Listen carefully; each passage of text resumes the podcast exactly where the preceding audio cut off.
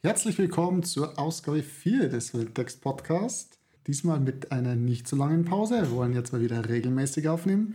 Heute wieder mit dabei der Raphael. Servus, Raphael. Hallo und mit Hayo. Hallo. Äh, heute werden wir mal über Kubernetes Monitoring und den äh, LGTM Stack auf äh, Kubernetes sprechen. Was ist das, der LGTM Stack? Das ist der Looks Good to Me Stack von äh, Grafana. Das heißt, ähm, ähm, Grafana Agent zum Einsammeln der Metriken, Grafana zum Visualisieren, obviously, äh, Tempo fürs Tracing und Mimir für Long-Term Storage. Ähm, genau, wir haben uns aber gedacht, was gibt es sonst noch so Neues, was irgendwie erwähnenswert wäre. Ähm, vor einigen Wochen hat AWS das Cloudscape Design System veröffentlicht. Für, ich glaube, es ist nur für React aktuell. Ähm, will man also irgendwie eine UI bauen oder ein Mikrofrontend oder sonst irgendwas mit React, ist das wirklich etwas, was man sich ansehen kann. Das ist irgendwie gut durchdacht, ähm, auch gleich schon mit Tests und guter Dokumentation, vielen verschiedenen äh, Components, die man in React nutzen kann. Also falls ihr irgendwas mit äh, Frontend machen sollt und Cloud, bietet sich das an. Das alles natürlich ist so im Design von der AWS-Konsole, weil äh, AWS das selbst für, für die AWS-Konsole halt nutzt. Und äh, ich glaube, irgendein Kollege hat erzählt, dass das eigentlich schon länger gibt, aber jetzt haben sie das halt rebrandet als AWS Cloudscape Design System. Genau, ich habe da auch schon ein bisschen mit äh, rumgespielt. Echt cool. Hast du jetzt auch schon mal geschaut? Nee, das sehe ich zum ersten Mal. Also ich habe gar nichts davon mitbekommen. Aber es sieht sehr, sehr gut aus. Ja, ja, ja. Und das ist halt einfach mal so eine UI, ich sag mal, UI-Toolkit, würde ich schon sagen, was halt irgendwie, hm, ja, durchdacht ist und wo es dann halt auch Updates gibt, ist halt von AWS und ja, irgendwie insgesamt macht das echt einen, macht einen coolen Eindruck. Ja, sieht ganz schick aus. Also. Ja, gefällt mir auch so das Design und auch mit äh, Dark Mode äh, easy zu implementieren und lauter so Sachen und die ganzen Komponenten sind halt echt äh, sehr praktisch. Genau. Ähm, cool. Hast du sonst noch irgendwas für die Newsy News? Für die News, äh, das Einzige, was man vielleicht noch erwähnen könnte, ist, dass es jetzt ähm, ein Add-on für Slack gibt, in dem, mit dem man dann direkt mit dem AWS-Support quatschen kann. Ich weiß nicht, ob du das mitbekommen hast, aber äh, gibt es eine, eine Slack-App, dann kann man direkt seine Tickets oder seine Kommunikation mit, mit AWS aus dem Slack rausmachen. Finde ich auch ganz cool. Cool ist mit dem AWS-Support wie Slack. Wenn man eh schon Slack nutzt, ist es natürlich irgendwie praktisch, dass man dann sein Kommunikationstool gar nicht verlassen muss und über die AWS-Konsole da irgendwie einen ähm, Support-Case aufmachen. Wie ist so deine Erfahrung mit dem AWS-Support bis jetzt? Eigentlich immer recht positiv. Hm. Ich weiß nicht, äh, manche Kollegen haben ja gesagt, dass er, der hat ein bisschen nachgelassen, aber ich selber habe dann nichts feststellen können. Also ich finde, er ist sehr gut. Habe ich äh, bei Azure deutlich schlechtere Erfahrungen gemacht zum Beispiel. Kann mich nicht beschweren. Wie ist deine Erfahrung damit? Mm, bei mir ist halt meistens immer irgendwelche Kubernetes-Themen. Und da muss ich sagen, mm, ist, was heißt stören nicht? Ich kann schon verstehen, wenn sie es machen. Ähm, egal, was du halt schreibst, ähm, also zumindest in den Cases, was ich bis jetzt hatte, war immer, ja, bitte führe hier unser Log-Collector-Skript aus und lade das da im S3-Bucket hoch. Und das war früher noch ein bisschen umständlicher, weil diese, diesen S3-Uploader haben sie dann nicht immer gleich verlinkt. Das machen sie jetzt schon immer alles gleich, weil diese äh, Log-Collector, ähm, die Datei, was daraus entsteht, das, das, Archiv ist halt sehr groß. Das kann man nicht einfach so in den Case äh, hinzufügen, weil da gibt es, glaube ich, ein Megabyte-Limit oder so. Und dass das halt erstmal immer die Frage ist und äh, ähm, also die erste Antwort ist, die man bekommt. Ansonsten will ich schon sagen, schon auch positiv ich kann mir halt auch vorstellen, dass die bei solchen Themen wie bei EKS halt überflutet werden mit einem Haufen komischen Anfragen auch, warum sie das halt mit diesem Doc-Collector auch machen. Ich hatte bis jetzt auch so die, die drei Support-Cases, glaube ich, ja, zwei oder drei waren es, die ich hatte, die waren halt auch immer sehr speziell. Und da war es auch eher so, dass wir gesagt haben, okay, wir schreiben jetzt mal einen AWS-Support an, ob der halt noch irgendwie eine Idee hat, aber äh, konnte uns dann eigentlich auch nie mal großartig weiterhelfen. Einmal war es ein Problem mit einem VPC-CNI, ja, ich weiß nicht, gemischt würde ich sagen, aber überwiegend eher positiv, ja, doch die Erfahrung. Ja, es stimmt schon. Ne? Also so spezielle, vor allem das äh, Kubernetes CNI-Thema oder generell die Kubernetes-Themen, das ist ja nichts, was AWS sozusagen vollumfänglich unter Kontrolle hat.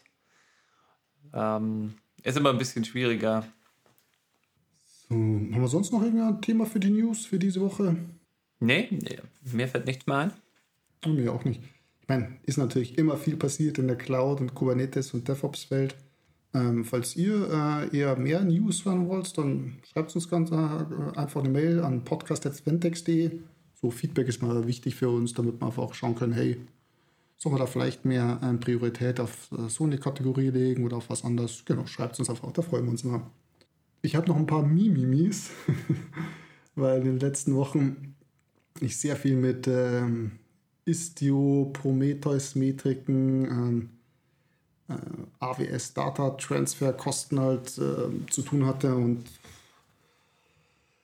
ja, was soll ich sagen? Es ist äh, ähm, Service Mesh Istio super cool, natürlich echt empfehlenswert. Auch die, die ganze Observability, um das ja heute dann auch geht, ähm, wirklich sehr nützlich. Aber es entstehen natürlich auch sehr, sehr viele Metriken, vor allem wenn man halt viele Pods hat, großes Mesh hat obwohl es musste ich mal so ein großes Mesh haben, da kann sich ja sehr viel, sehr viel Metriken anstauen, die natürlich alle dann gescraped werden, wenn man da auch noch HA hat und so weiter. In Prometheus kommt da einiges zusammen. Und es ja, ist nicht ohne das zu optimieren, sage ich mal. So, ähm, wir haben da uns auch was angeschaut über, äh, dass wir die, wenn äh, Prometheus die upscraped, so GZIP Compression ähm, aktivieren über einen Envoy-Filter in Istio. Boah, also ein Tipp an alle, die das hören, wenn ihr was mit Envoy-Filtern macht, also versucht es zu vermeiden äh, in Istio. Ähm, falls nicht, dann haltet die möglichst simpel, auch wenn es fast nicht möglich ist. Aber Envoy-Filter sind wirklich Pain, meiner Meinung nach. Und es ist halt auch immer das Problem, dass sich die halt äh, auch schnell ändern können von Istio-Version zu Istio-Version, also von Envoy Sidecar. Also wenn die jetzt einen neuen Envoy Sidecar implementieren, wo sich die Config wieder geändert hat, müsste man das auch immer wieder anpassen und pflegen. Also ja, das ist so ein bisschen mein Mimimi die Woche. Die Envoy-Filter, aber auch was Positives würde ich noch sagen, so Bottle Rocket für EKS, das ist ja die äh, Container-optimierte, äh, Container-optimierte Betriebssystem für, äh, von AWS für halt Container-Workloads, das auch extra gehärtet ist, super minimalistisch, und ja, macht echt einen sehr, sehr guten Eindruck. Die Konfiguration läuft natürlich ein bisschen anders, wie man das vielleicht von den normalen AWS EKS AMIs kennt. Ähm, also eigentlich spielt da sich alles in einer so einer Tommel-Config-File ab, die man einfach in der User-Data äh, ähm, reintemplaten kann. Aber insgesamt muss ich sagen, macht es echt einen guten, guten Eindruck. Ähm, so, wenn man sich dann drauf connectet, äh, hat man auch so einen Admin-Container, den man halt auch noch äh, anpassen kann mit einem eigenen, Container zum Beispiel, falls man noch irgendwie zusätzliche Tools braucht. Und ja, es ist halt einfach äh, optimiert für Container-Workloads und das muss ich sagen, ist halt echt nice. Obwohl, aber das hat halt eigentlich, jetzt ist jetzt nicht die Schuld von ähm, Bottle Rocket, dass es halt immer noch so keinen richtigen OM-Daemon gibt ähm, für die EKS. Ähm, Betriebssystem, also sowohl jetzt EKS AMI auf Amazon Linux Basis wie auch auf Bottle Rocket, weil erst mit EKS 1.25 kommen äh, C-Groups V2 und dann können sie da erst äh, das, äh, den OM-Daemon äh, richtig implementieren und nutzen. Das ist halt, nein, das zeigt sich halt in so Sachen, wenn, wenn die Nodes einfach sehr, sehr stark ausgelastet ist, dass das alles noch nicht so rund läuft. Aber da kommt vielleicht mal in den nächsten, ähm, nächsten Ventex-Podcast-Folgen ein bisschen mehr drüber. Hast du noch irgendein Mimimi? Hab ich. Nee, nee, ich glaube nicht. Letzte, letzte Zeit hat viel einfach geklappt. kann ich nicht beschweren. Was einfach so geklappt? Oh. Mann, ich will das auch. Nur gut, dann würde ich sagen, dann fangen wir an mit dem LGTM-Stack. Also erstmal allgemein Observability, ist ja auch so ein neues Buzzword irgendwie. Ähm, Viele nehmen das einfach so synonym zu Monitoring, streiten sich halt so ein bisschen die Geister. Aber Observability, eigentlich ist es ja mehr als einfach nur Telemetry, Daten, Tracing und Logs. Aber so jetzt, wenn ich heute über Observability rede, dann meine ich eigentlich nur diese drei Sachen. Also wie kann man, was kann man, wenn man einem Kubernetes-Cluster hat, wie kann man da ähm, einfach Daten zur Überwachung und zur Sicherstellung seiner, der, der, des Betriebs von seiner Applikation, von einem Cluster was kann man da so implementieren oder was kann man da eben äh, sich an Logs und Metriken und äh, Traces alles rausholen und vor allem mit welchen Komponenten. Es gibt da natürlich den Ansatz, dass man äh, einen eingekauften Service nimmt, irgendeinen Managed Service, was wie Datadog. Da habe ich jetzt äh, ehrlich gesagt noch keine Erfahrung damit. Hm, ich war jetzt immer im Kubernetes-Umfeld mit Prometheus unterwegs, aber da muss man das natürlich alles selber managen, mit den ganzen Vor- und Nachteilen auch. Und ein Monitoring-Stacks äh, komplett selber zu managen, sollte man auch nicht unterschätzen. Also das kann auch sehr schnell sehr viel Arbeit sein. Kommt natürlich auch immer auf das Setup drauf an, klar. Aber man sollte da schon ein bisschen Zeit auch einplanen, wenn man das aufsetzt und äh, sich auch ein paar Gedanken davor machen. Also äh, ein Thema, was halt da ganz schnell kommt, äh, wenn wir jetzt einfach nur mit Prometheus anfangen, mit Metriken, ist, äh, wo wollen wir die dauerhaft speichern? Und ähm, wenn man jetzt noch nicht so viel mit Prometheus gemacht hat, dann fragt, sie, fragt man sich vielleicht so, ja, in Prometheus speichere ich, speichere ich das doch, aber ähm, Long-Term, also wirklich Langzeit die Daten in der Prometheus Time Series Datenbank zu speichern, ist sehr ineffizient, weil es super viele Ressourcen benötigt. Und in den meisten Fällen braucht man ja nicht ähm, die ganzen Metriken in der kompletten Auflösung ewig lang äh, sofort auf, abrufbar über den Prometheus. Und äh, da fängt es eben schon an, so, hey, Long-Term Storage, wie wollen wir das machen? Was, was brauchen wir da vielleicht auch für einen Zeitraum? Wollen wir die vielleicht dann auch downsamplen, also dass man die Auflösung der Metriken auch äh, verringert, um einfach äh, auch Kosten äh, zu sparen? Und ja, Prometheus zum, zum, zu skalieren ist, ist nicht einfach und deswegen haben sich da einige ähm, Projekte rausentwickelt. Zum Beispiel ganz bekannt ist halt Cortex. Ähm, das ist sehr, sehr umfangreich glaube, Grafana Cloud nutzt es auch im Hintergrund. Irgendwo hatte ich da mal was gelesen. Und ähm, aus diesem Cortex-Projekt äh, zum Beispiel ähm, hat sich jetzt auch das Mimir von Grafana entwickelt. Ähm, das basiert eben auch noch teilweise auf der Codebasis von Cortex. Ähm, es gibt aber da auch Alternativen, wie zum Beispiel Thanos. Thanos ist wesentlich simpler von der ganzen vom ganzen Aufbau, auch von der Konfiguration, ähm, bietet aber auch Features wie die anderen, also so für Long-Term Storage zum Beispiel, dass man eben seine Metriken in einem Bucket speichert oder auch Downsampling bietet, Thanos mit und genau, hat alles wieder seine Vor- und Nachteile. Ähm, wie gesagt, Cortex eher sehr umfangreich, sehr, viel, sehr aufwendig zu implementieren. Äh, Thanos sehr simpel, aber hat halt nicht so das Feature-Set. Und so ein bisschen eine Mischung aus beiden eben hat sich dann das Mimi entwickelt von Grafana eben für Metriken aber es ist jetzt mehr als, äh, also das Grafana Mimir ist mehr als nur Long-Term Storage für die Metriken, sondern wie Cortex und Thanos eben auch, ähm, kann man da eben auch Downsampling, äh, na, Downsampling, glaube ich, geht eben sogar aktuell noch nicht, daran arbeiten sie noch, aber man kann äh, Mimir halt wirklich als kompletten Ersatz dann auch für ein Prometheus nutzen. Das wäre jetzt mal so ein bisschen die, die Metrik-Seite, obwohl da kommt auch noch mehr.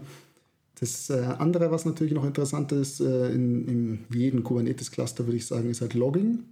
Ähm, da gibt es von, äh, von den Grafana-Tools eben das sogenannte Loki.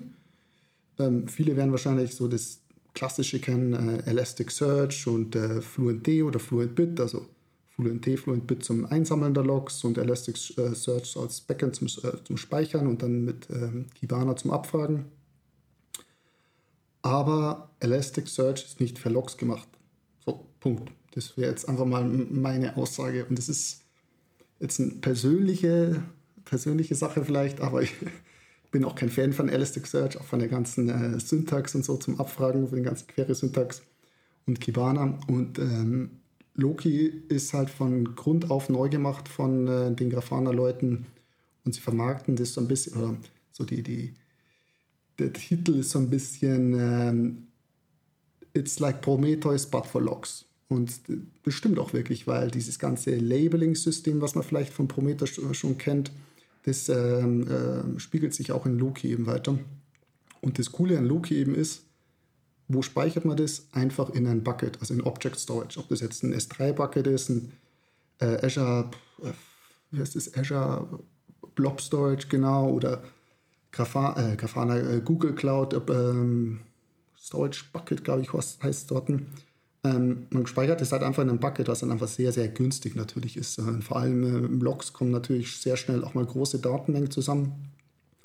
Und auch wenn man jetzt da terabyteweise äh, Logs in äh, Loki-Logs im Bucket speichert, hält sich die, die, die, Kosten immer noch ein bisschen ähm, in, im Rahmen und auch die, die Abfrage, also ist jetzt nicht so, dass äh, umso mehr Logs man speichern würde, irgendwie die, die, die Abfragezeiten halt langsamer werden Loki. Das ist natürlich da alles schon von Grund auf eben neu gedacht. Und deswegen Loki in, äh, in Kubernetes-Setup wirklich sehr empfehlenswert.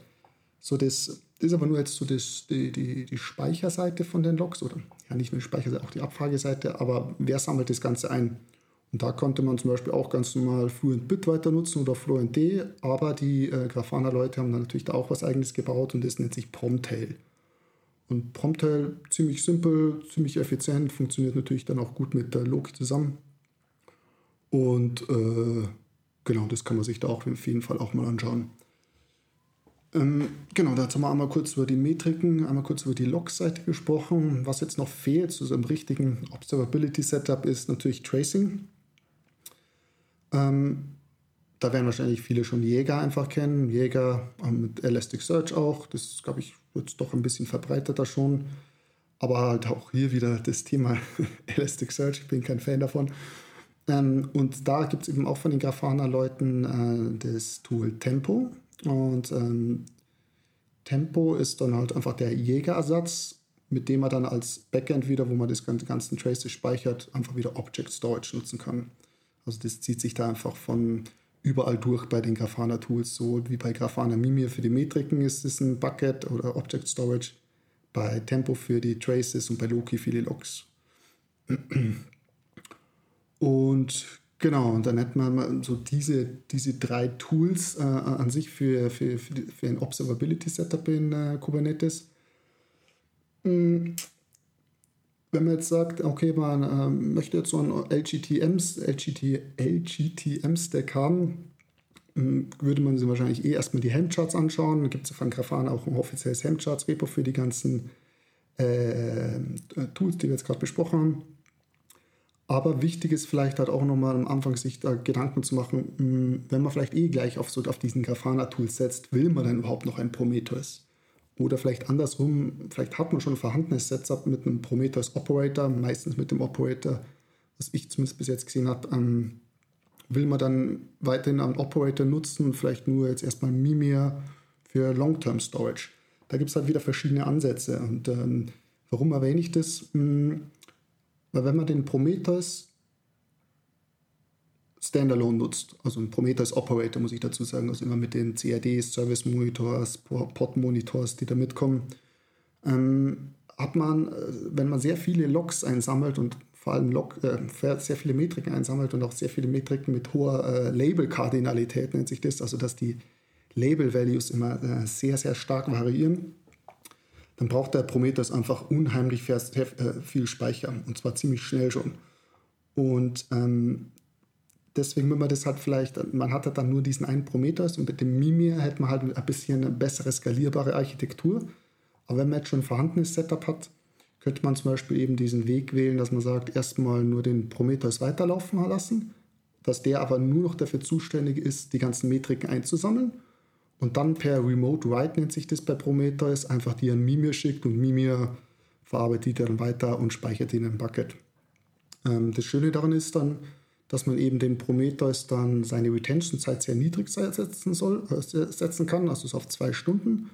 Und ähm, dann frisst er natürlich auch nicht mehr so viel äh, Speicher, weil er gar nicht mehr so viel in seine Time Series Datenbank drin hat. Ähm, es gibt dann natürlich auch noch andere Möglichkeiten, ähm, Prometheus skalierbar zu machen, wie jetzt Federation und so weiter. Federation äh, und und Remote Write auch ist, ist natürlich vielleicht auch interessant, wenn man einen Managed Prometheus Service nutzen will, egal ob es jetzt von Grafana Cloud oder von AWS ist. Aber wenn man das jetzt wirklich alles selbst, äh, ho äh, selbst hosten will, wäre das eine Möglichkeit. Oder eben, dass man ganz auf den Prometheus verzichtet. Also Mimir wäre auch äh, kompletter Ersatz, oder? Könnte Prometheus komplett mit Mimir ersetzen? Genau, aber eben noch nicht zum Scrapen. Also wenn du jetzt ähm, wirklich den Prometheus ganz weg haben willst, also sagst auch nicht mehr, mehr Prometheus zum Scrapen, dann reicht Mimir alleine eben nicht aus. Hm, okay. Ähm, aber da gibt es eben von Grafana auch wieder etwas. Natürlich, ähm, das ist der Grafana Agent. Und der Grafana Agent ähm, ist, man kann sich das so vorstellen wie ein ganz, ganz Mini-Prometheus. Ähm, aus diesem Grafana Agent hat sich dann äh, auch der Prometheus Agent entwickelt. Der kam nämlich auch, ähm, ich glaube, vor einigen Monaten hat der Prometheus eine Ankündigung gemacht. Und der kam auch von den äh, Grafana-Leuten, also die haben den auch äh, ähm, committed.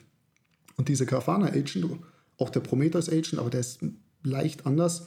Also hier werde ich erstmal nur über den Grafana Agent sprechen.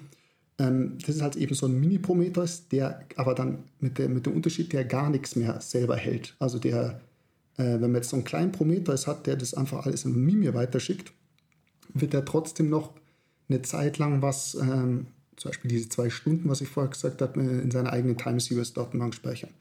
Das kann natürlich nützlich sein, wenn man gerade jetzt in der Migrationsphase ist, dass man vielleicht von Prometheus auf Mimir umsteigt, weil dann hat man immer noch so diesen Fallback auf den Prometheus. Also sagen wir mal, irgendein Problem gibt es mit dem Mimi-Setup, dann hätte man die Metriken immer noch, auch wenn es dann vielleicht nur die letzten zwei Stunden sind, aber oft sind ja auch nur wirklich so die letzte, die letzten ein, zwei Stunden interessant. Wenn irgendein Problem auftritt, dann kann man immer noch direkt den Prometheus eben abfragen. Wenn man jetzt aber auf den Grafana Agent setzt, ähm, geht es eben nicht mehr, weil der gar nichts mehr. Der ist wirklich nur, ähm, der scrapt es rein und schreibt es instant per Remote weiter und behält die halt selber gar nicht mehr auf. Also er behält sich schon noch ein ganz klein wenig, glaube ich, in Memory auf, aber halt eben nicht mehr so, dass er das jetzt in seiner eigenen Time Series Datenbank der längere Zeit speichern würde. Und das ist halt sehr, sehr, sehr cool eigentlich weil natürlich die Grafana-Leute dafür äh, Kubernetes dann auch einen Operator für diesen Grafana Agent gebaut haben. Und mit diesem Operator, ähm, wie soll ich sagen, mh, hm, kann man natürlich einerseits äh, so äh, ähm, äh, Grafana Agents ähm, deployen, die die Metriken einsammeln, aber zum Beispiel auch fürs Log einsammeln. Also was ich vorher gemeint habe mit Loki und Promtail. Also Loki für die Logs und Promptail zum Einsammeln der Logs ähm, könnte man auch diesen Grafana Agent Operator nutzen, der dann ähm, die, die, die, die, Stelle vom, Promet, äh, vom Promptail ähm, einnimmt und die ganzen Logs einsammelt. Und es ist zwar aktuell noch nicht äh, implementiert, aber das soll noch kommen, dann auch für die Traces.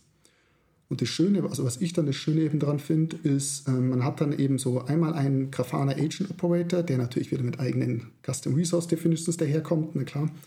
Der ist auch kompatibel zu den Pod-Monitors und Service-Monitors, die man schon vom Prometheus Operator kennt.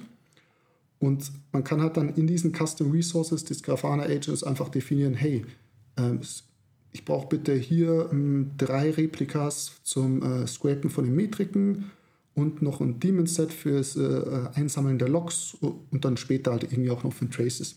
Das ist halt einerseits Kubernetes Native, andererseits halt, sage ich mal, so ein ein zentrales Tool so zum Einsammeln von Observability-Zeugs, sage ich es mal ganz allgemein.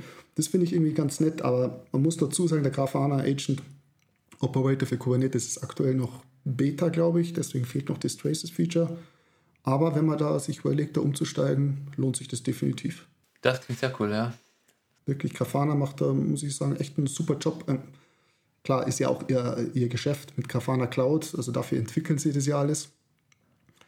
Und ähm, genau, also ich, ich, muss noch dazu sagen, dass alles, was ich hier erzähle, man kann das natürlich auch immer nur, äh, nur anreißen, so ein Podcast. Also diese, dieses Feld Observability, also allein das Metriken und Prometheus, ähm, da könnte man wahrscheinlich Stunden drüber füllen.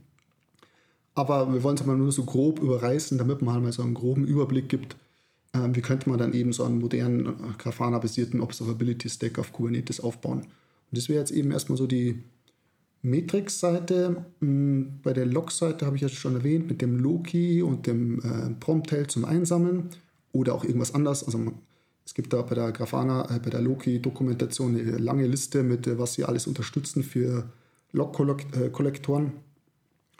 Und ähm, genau, was gibt es noch zu Loki zu sagen? Ah, was vielleicht noch eine wichtige Info ist, das Schöne daran, wenn man äh, den ganzen Grafana-Stack natürlich nutzt. Man hat wirklich eine Zentrale zum Abfragen der ganzen, der ganzen ähm, Observability, des Observability-Zeugs.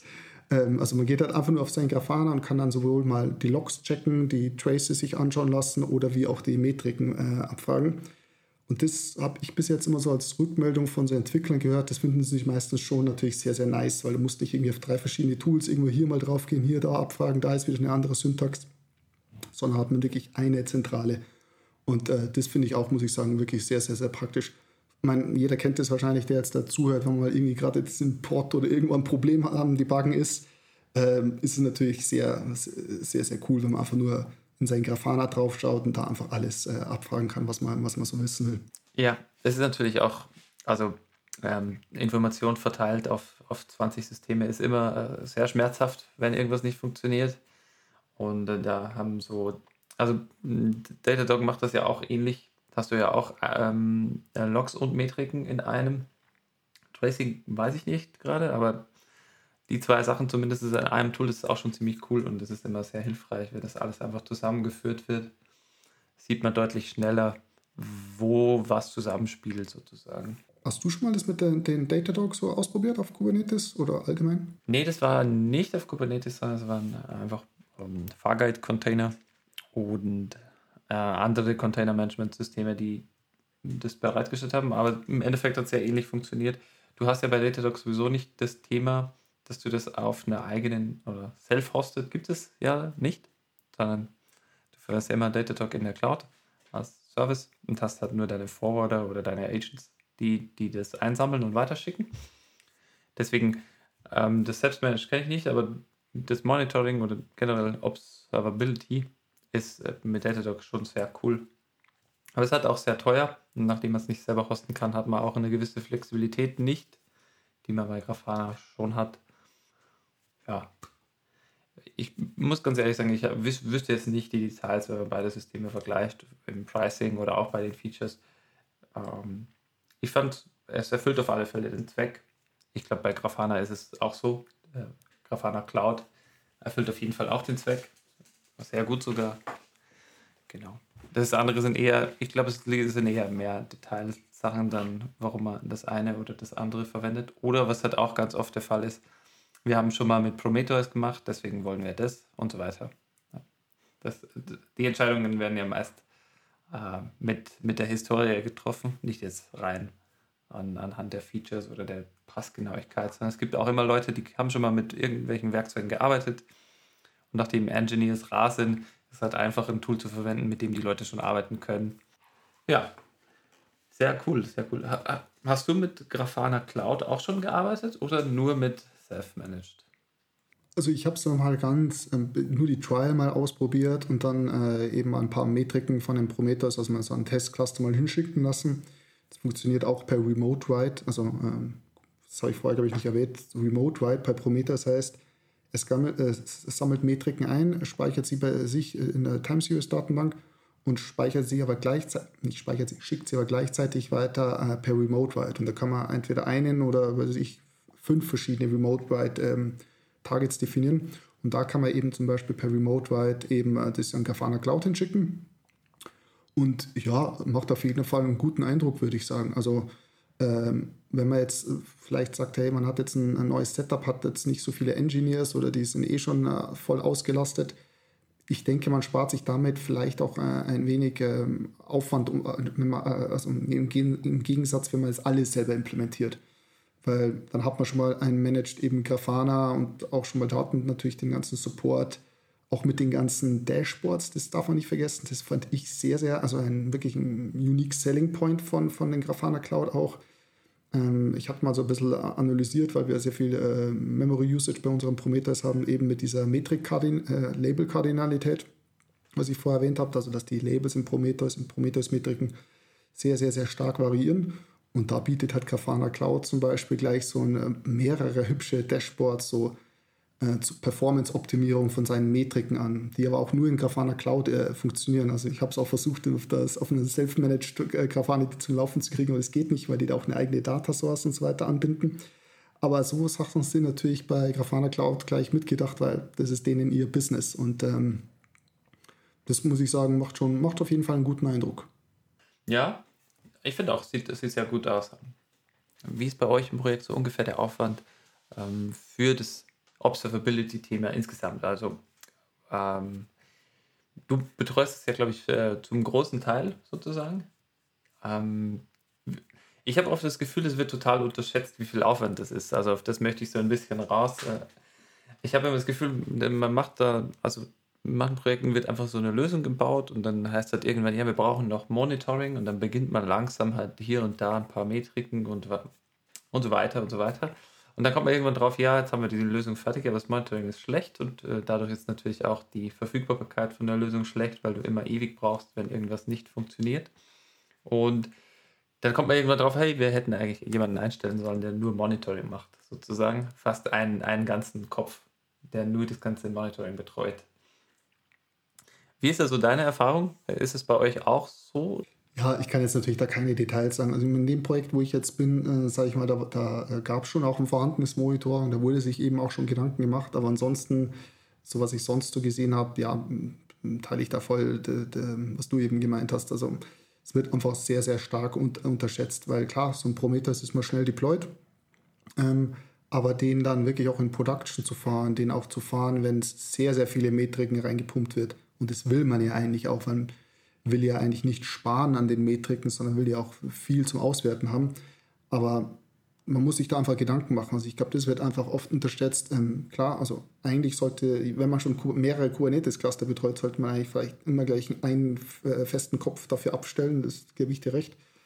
So in dem Projekt, was ich, wo ich jetzt gerade bin, ähm, sage ich mal dann, das ist schon eher so Day 2, Day 3 Monitoring Operations, ähm, was wir da also an Problemen auch haben. Eben sammeln sehr viel ein, haben auch noch ein Istio und äh, dadurch explodierte der Prometheus so äh, gefühlt. Ähm, ja, so, so würde ich sagen. Also bin, bin da absolut deiner Meinung. Meistens wird das, wird das unterschätzt. Und deswegen eben das, falls man jetzt da wirklich vor der Entscheidung steht, hey, wir bauen jetzt da was Neues auf, sollte man sich auch mal so Managed Services anstellen. Also ich bin natürlich großer Fan äh, von dem ganzen Open Source äh, Zeug, Open Source Tools und deswegen rede ich ja darüber auch über diesen LGTM Stack von überwiegend Grafana.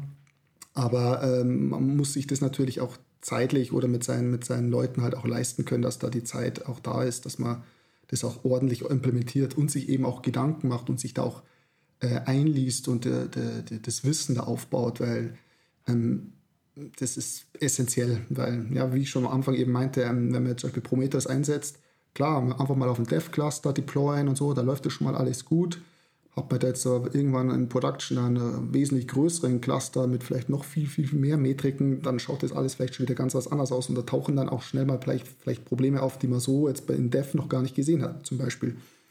Genau, und das würde ich so sagen. Ja, darf man natürlich auch nicht ähm, vergessen, dass natürlich das Monitoring-System im, im Falle vom, vom Ausfall oder von irgendwelchen Problemen nicht selbst auch betroffen sein sollte. Ansonsten ist man immer blind. Äh, muss man schon, muss man schon ordentlich machen. Also, da ist besser, also wie soll ich sagen, wenn man in der Applikation pusht sozusagen, dann kann man es mit dem Monitoring zumindest finden. Wenn man es andersrum macht, dann wird es wirklich schwer, sozusagen herauszufinden, was jetzt schief geht. Und da gibt es beim Monitoring ja auch immer das Thema so, ja, wer watcht denn die Watcher? Also wer monitort das Monitoring? Also das ist ja auch so eine Sache. Also bei Prometheus zum Beispiel, ist, ist sehr geläufig, so die, ich glaube, Deadman Snitch heißt der Alert, der einfach jede Stunde oder wie man eben konfiguriert, einfach einen Alert schickt, damit man weiß, hey, die ganze Alerting-Pipeline und so, das funktioniert noch alles. Aber sowas ist natürlich auch wichtig, hey, man sollte vielleicht auch den Prometheus oder Mimir oder was auch immer ähm, selber dann auch monitoren, um zu wissen, wie du schon sagst, ob da ein Problem halt auftaucht, weil Ansonsten ist man eben blind, äh, es läuft nichts, man kriegt nichts mit, weil das Monitoring ist kaputt, man kriegt nicht mit, dass das Monitoring kaputt ist und dann ist vielleicht die Applikation auch noch kaputt und dann ist wirklich äh, alles vorbei, weil dann bekommt man natürlich keine Benachrichtigung darüber und hat keine Metrik und nichts. Und deswegen, ja, das ist ein wichtiges Thema. Ja, sehr ähm, wichtiges Thema. Ich hätte noch ein paar Worte zu sagen. Ähm, so Tracing habe ich jetzt gar nicht groß angesprochen, aber auch Tempo eben zum Tracing. Ähm, was halt interessant ist bei diesem LGTM-Stack und warum ich auch hier heute so ein bisschen drüber rede, was mir einfach auch sehr gut äh, gefällt, ist natürlich einerseits, dass es halt alles äh, Grafana, Open Source Tools sind, das finde ich super. Es gibt dafür äh, von Grafana eben Helmcharts. Die ganze Architektur der Komponenten ist sehr, sehr, sehr ähnlich. Also es ist immer eine, man kann sowohl immer einfach als äh, Single Binary die Applikationen zum äh, Deployen, einfach zum Rumspielen, zum Rumprobieren oder dann eben in einem Production Setup im sogenannten Microservices Setup. Dann hat man dann halt, ich weiß gar nicht, wie viel sind, fünf, sechs, sieben, acht verschiedene äh, Komponenten, die man einzeln äh, skalieren kann. Und sowohl Loki wie Mimir wie Tempo, äh, alles, alle, alles ist ähnlich eben aufgebaut. Also es gibt da überall ein Query-Frontend, es gibt äh, überall ein Query, ein Ingester und so weiter. Und deswegen, das finde ich ein sehr gutes, ähm, wenn man dann sich in eines mal eingearbeitet hat, ähm, kennt man sich sehr schnell auch bei den anderen aus. Und ähm, man kann das natürlich dann aber, das ist ein Vorteil, aber das, äh, was vielleicht noch viel mehr Mehrwert liefert, ist, dass man das untereinander natürlich verknüpft. Also das heißt, dass man Logs mit Traces verknüpft oder Traces mit Logs verknüpft oder Metriken mit Traces verknüpft. Da gibt es noch so dieses Stichwort auch Exemplars für Traces, das, was man extra in Prometheus äh, aktivieren kann oder in Mimir, mit dem man dann, in, wenn man sich in Trace zum Beispiel in Grafana anschaut, dann gleich auch sieht, ah, äh, mit so Punkten dargestellt, ah, hier gibt es aber noch, noch eine Metrik dafür. Oder man schaut sich zum Beispiel ähm, in Grafana äh, über, über, Loki eben äh, irgendwelche Logs an von, von seiner Applikation. Und dann kann man definieren in ähm, Grafana in der Data Source, hey, wenn du in den Logs sowas findest, so ein String hier zum Beispiel findest, also kann man einfach mit einer Regex definieren, zum Beispiel, was halt sehr häufig ist, trace-id oder trace-id zusammengeschrieben, dann ist das hier eine Trace-ID und die verlinkst du mir bitte mit dieser Data Source. Also das würde auch mit Jäger gehen, das muss ich dazu sagen. Es geht jetzt nicht nur, wenn man nur die Grafana-Stack einsetzt, also man kann, man kann diese Verknüpfung auch, wenn man Jäger einfach nutzt, ähm, äh, konfigurieren.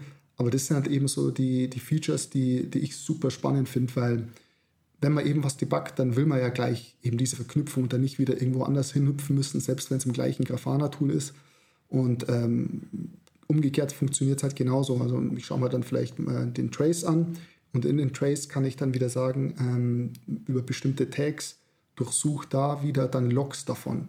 Äh, also zum Beispiel an, anhand des Pod-Namens, anhand der Instance, der, der Pod-IP, verknüpft er dann wieder ein Trace wiederum zurück mit einem Log. Und dann kann ich halt da einfach draufklicken am Trace und werde mir dann da den, kriege wieder die Logs zu diesem zugehörigen Trace angezeigt. Und das hat eben so diese Features, was ich sagen mal, die, die das wirklich das ein bisschen der Unique Selling Point ist von diesem LGTM-Stack einerseits habe ich halt alles so von gleichen Open Source Projekt von Grafana. Äh, andererseits nutzen die natürlich selber die Tools für ihr kommerzielles Grafana Cloud Produkt. Es ist alles aufgebaut, so von der Architektur, von den Komponenten, obwohl ich dazu sagen muss, es gibt schon natürlich kleine äh, Differenzen zwischen den Tools. Also eins, was mir ein bisschen aufgestoßen ist, ist, dass es manchmal gibt ein Gateway und das Gateway ist aber dann, ich glaube beim Tempo war es, ist aber nicht verfügbar, weil das nur für Grafana Cloud ist. Und bei Mimir wiederum heißt das Gateway dann Nginx. Also das sind noch so kleine Sachen, die, also Ungereimtheiten, sage ich mal, auch in den Helmcharts wird man das feststellen. Also ich hatte erst heute dann ein Problem, dass ich Affinities gesetzt habe für die ganzen Komponenten und dann gesehen habe, ah, okay, im Loki Helmchart werden die Affinities leider anders definiert als String und nicht als Map und also so Kleinigkeiten halt. Also es ist noch nicht hundertprozentig alles angeglichen, aber trotzdem allgemein ist die Architektur halt sehr gleich. Und dann natürlich eben diese Verknüpfung, was ich eben gerade gemeint habe, dieses Logs zu Traces, Traces zu Logs, äh, Metriken mit Exemplars. Da hat man einfach sehr viele Möglichkeiten, äh, die einfach auch sehr viel Sinn machen und ich glaube auch für die Entwickler äh, meistens, was ich so mitbekommen habe, sehr, sehr, sehr gut ankommen. Mhm.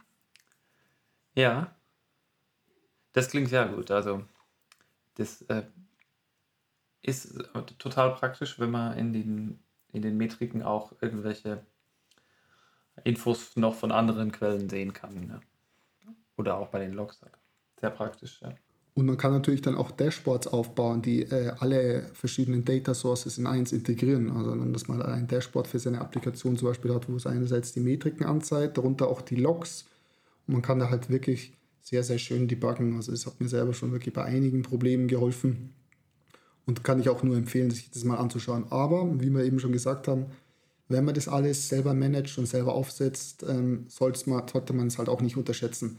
Und auch schon eben ein bisschen mitdenken, was will man denn eigentlich? Also bei Metriken zum Beispiel, bei Traces und Logs ist es vielleicht nicht ganz so relevant, weil ich denke mal, Logs will man meistens auch alles einsammeln oder zumindest das meiste. Und falls nicht, sollte man das eben einschränken. Aber auch bei Metriken ist so, ähm, man sagt, vielleicht, man will halt alles im Cluster, was halt so äh, Metriken exportiert, vielleicht scrapen, aber man wertet vielleicht ja gar nicht alle Metriken daraus aus. Also vielleicht ein Endpunkt, den ich scrape, der stellt vielleicht 100 verschiedene Metriken bereit, aber davon interessieren mich eigentlich nur fünf als Beispiel jetzt. So, aber trotzdem speichere ich die restlichen 95 auch noch äh, in meinem entweder Prometheus Time Series Datenbank oder jetzt in Mimir. Ähm, also ist halt sehr ineffizient. Und da würde ich auch echt, äh, echt empfehlen, ähm, ich werde das auch verlinken in die Show Notes, wieder Mimir, wieder Grafana, einfach man merkt, das ist denen ihr Hauptgeschäft. Die haben auch ein sogenanntes Mimir-Tool, nennt sich das. Und das Mimir-Tool ist auch ziemlich äh, umfangreich, das kann auch noch mehr, aber äh, ein super nützliches Feature, was ich finde, äh, man kann halt daraus gleich aus Grafana rausziehen und aus den ganzen Dashboards, die in Grafana laufen, ähm, welche Metriken werden da verwendet. Das gleiche kann man auch für seine ganzen Prometheus-Regeln, also für seine äh, äh, Alerts oder Recording-Rules machen im Cluster. Und so kann man sich halt wirklich mit diesem Mimi-Tool rausziehen, hey, das sind diese Metriken, die man wirklich nutzt, also wirklich in aktiver Benutzung sind, entweder in Dashboards oder in Alerts oder in Recording-Regeln. Äh, und daraus könnte man dann sich halt wieder äh, in Prometheus oder Mimir zum Beispiel sogenannte Rewrite-Configs schreiben. Und diese Rewrite-Configs, auch wieder ein eigenes Thema für sich, aber da, da kann man halt dann wieder einschränken, was dann wirklich gespeichert wird. Also könnte man zum Beispiel sagen, okay, du sammelst zwar alles ein, aber bevor du das speicherst, wende eben noch diese Rewrite-Config-Regel an und filter, und da könnte man zum Beispiel eine Whitelist machen, die man sich aus dem Mimio-Tool rauszieht ähm, dann hat man eine Liste an Metriken. Ähm, das haue ich dann in diese Rewrite-Config rein und so speichere ich auch wirklich nur noch diese Metriken, die einen wirklich selber interessieren. Und das sind halt alles so Dinge, die man auf jeden Fall ein bisschen mitdenken sollte. Ich werde ähm, hoffentlich in den nächsten ein, zwei Wochen, wenn ich dazu komme, äh, eher ein kleines GitHub-Repo und einen äh, Blogpost dazu veröffentlichen, wo ich mal so ein, äh, Beispiel-Setup von diesem LGTM-Stack ähm, beschreibe und auch veröffentliche auf GitHub. Also jetzt noch nicht super umfangreich, aber einfach mal, dass man so ein, mal was hat zum Anschauen und auch zum Deployen in seinem eigenen Cluster, zum, Aus, äh, zum Ansehen und Ausprobieren. Weil ich würde es wirklich jedem empfehlen, wenn man es schon selber managt und ein Open Source Tool setzt, dass man sich auf jeden Fall diesen LGTM-Stack äh, anschaut und nicht, bitte nicht, Leute, kein Elasticsearch und FluentD. Also wenn schon Fluent, äh, dann bitte FluentBit, der neu geschrieben wurde, ist in Go, auch wenn es vielleicht noch nicht alle Plugins gibt, aber bitte neuere Tools und nicht so gefühlt die aus dem 20. 20. Jahrhundert. Ja, ja. Also der Pain von Elasticsearch äh, für, für Monitoring ist sehr, sehr real, würde ich mal sagen. Das hört man re relativ regelmäßig, dass, dass irgendjemand einsetzt für Monitoring. Und eigentlich, ja, nur so, nur so, wie du schon anfangs gesagt hast, äh, deiner Meinung nach und meiner auch, ist es halt kein Tool für, für Logs und auch nicht für Metriken, sondern das ist halt eine Search Engine für Suche mit Indizes und was weiß ich. Und das macht es auch gut, klar. Also das macht es auch wirklich gut für das, wenn man jetzt irgendwie vielleicht eine eigene Applikation mit so einem äh, Use Case hat. Hey, dann, äh, also ich will nicht sagen, dass Elasticsearch per se schlecht ist, aber eben nicht für Logs. Ja, sehe ich auch so.